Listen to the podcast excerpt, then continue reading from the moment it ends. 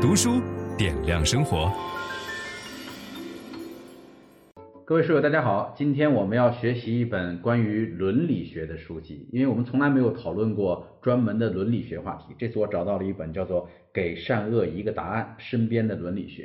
为什么要学习伦理学？哈，就是伦理学就是解决什么是对，什么是错，什么是正当的，什么该做，什么不该做的这样一个哲学的分类。那我们今天每个人或多或少的在网上都会看到特别多的新闻，会参与很多的讨论。移动互联网把评论的权利给到了我们每一个人，但是我们大家如果并没有掌握伦理学的基本知识，我们在发表评论的时候，很有可能我们自以为在帮助善或者在行善，但很有可能我们已经做了错误的事儿。所以希望大家能够更多的了解一些伦理学的边界和范畴。那为了让大家能够更明智的使用自己在网上表达的权利，并且能够更多的联系自己的内心，说我怎么样能够成为一个。了解伦理、遵守伦理，并且自己有伦理学意识的这么一个人，我们有必要把伦理学梳理一下，让大家了解整个伦理学的门派和他们的演进规律。呃，而且伦理学本身是有效用的，就是伦理本身就是对我们自身的保护。就如果一个人长期不重视道德、不重视伦理性，很有可能我们短期之内能够收获一些权益，但是长久看下去呢，一定会伤害我们自己。所以这是一个非常有趣、值得讨论的话题。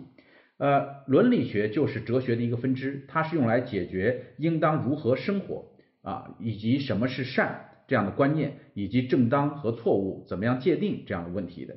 呃，在伦理学当中分成三个类别，第一个类别呢叫做描述性道德，描述性道德就是我们可以收集中国人的伦理学有哪些规范啊，这个西方人有哪些规范，呃，非洲有哪些规范，把这些东西能够记录下来。这叫做具体的道德实践啊，这是一个类别。第二个呢叫道德哲学，就是我们今天着重要探讨的伦理学的理论，包括都有哪些原则，它们分别从哪儿来，这是一些哲学层面的讨论。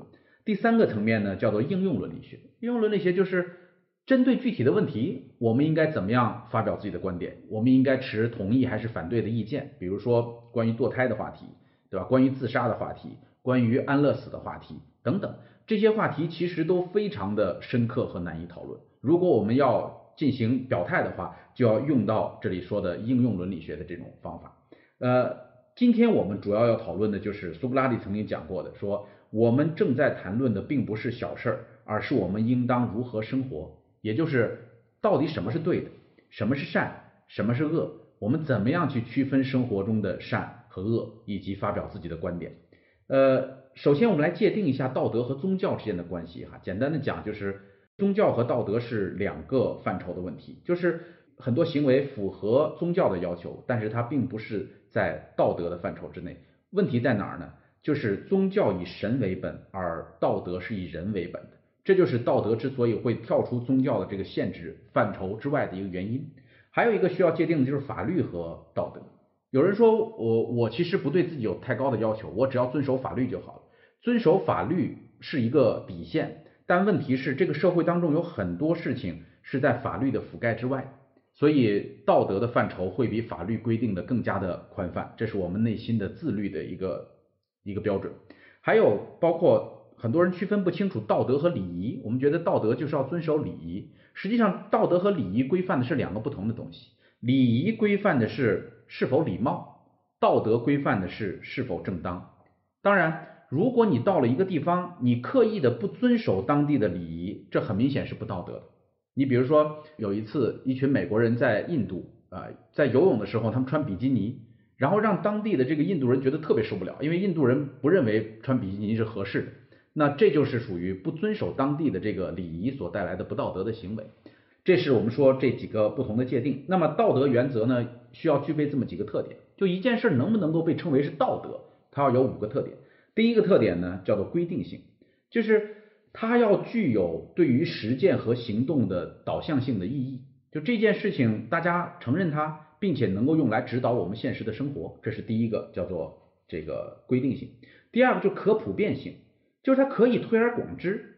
你知道孟子说孔子叫善推而已矣，对吧？孔子这个人最大的优点就是他善于推己及人，他能够做到的事儿，他觉得其他人也都差不多能够做得到。这就是他为我们建立了整个的道德和伦理规范的这么一个原因。第三个叫优先性，就是它是一个具有主导性权威的条件，它优先于其他的原则。你比如说审美的原则，对吧？在这些原则和道德的原则发生矛盾的时候，道德的原则往往是优先的。你就就拿审美来讲，呃，书里边讲到说保罗高更，这是一个非常著名的画家，也是梵高的好朋友。当然后来他间接的让梵高的精神失常哈。这个高更呢，呃，抛弃了自己的孩子和老婆，一个人跑去画画。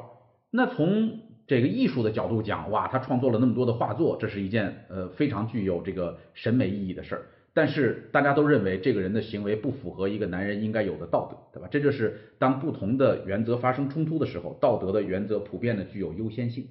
第四个叫做公共性，就是大家都知道，道德不是秘密，只有几个人知道，对吧？或者我们藏起来，这个道德咱们不告诉别人，那不能够被称作道德，那成为你们几个人之间的一个约定哈。所以道德需要公开，有公共性。最后一个叫做可实践性，就是道德要切合实际。如果道德不切合实际的话，会带来一个感觉叫做道德绝望。什么叫道德绝望的感觉呢？就是你看这个过去的书哈，那些书中的男女对于这个谈恋爱这件事情哈，那个压力大到你你没法想象，就觉得呃我我今天跟他已经见了面了，但是他竟然不娶我，对吧？我我干脆去死吧，我活不了了。这种事情是普遍人没法承受的，所以他会给人带来层层的重压。让人觉得呼吸都不会畅快，这种感觉就叫做道德绝望。我我做不到，我对这个道德要求我实在做不到，这种感受就是道德绝望的感受。所以如果它不符合可实践性，就会让社会带来极大的压力。这是道德原则的五个特点。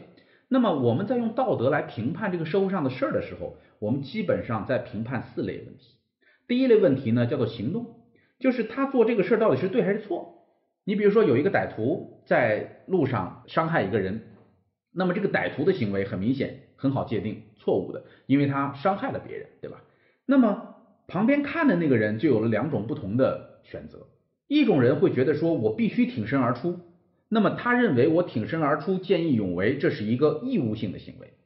那还有一种行为是说，哦，我我是个呃手无缚鸡之力的人，然后你让我站出来，可能也会给我造成危险，所以他的行为变成了选择性的，就是你可以做。也可以不做，在遇到这种选择性的行为的时候呢，那大家对你可能没有太多的评判。但是假如你具备这样的能力，你是一个五大三粗的大汉，你看到旁边有一个人在伤害一个女孩子，你没有站出来，这时候你内心的负罪感就会很高，对吧？因为这种感受叫做义务型的行为。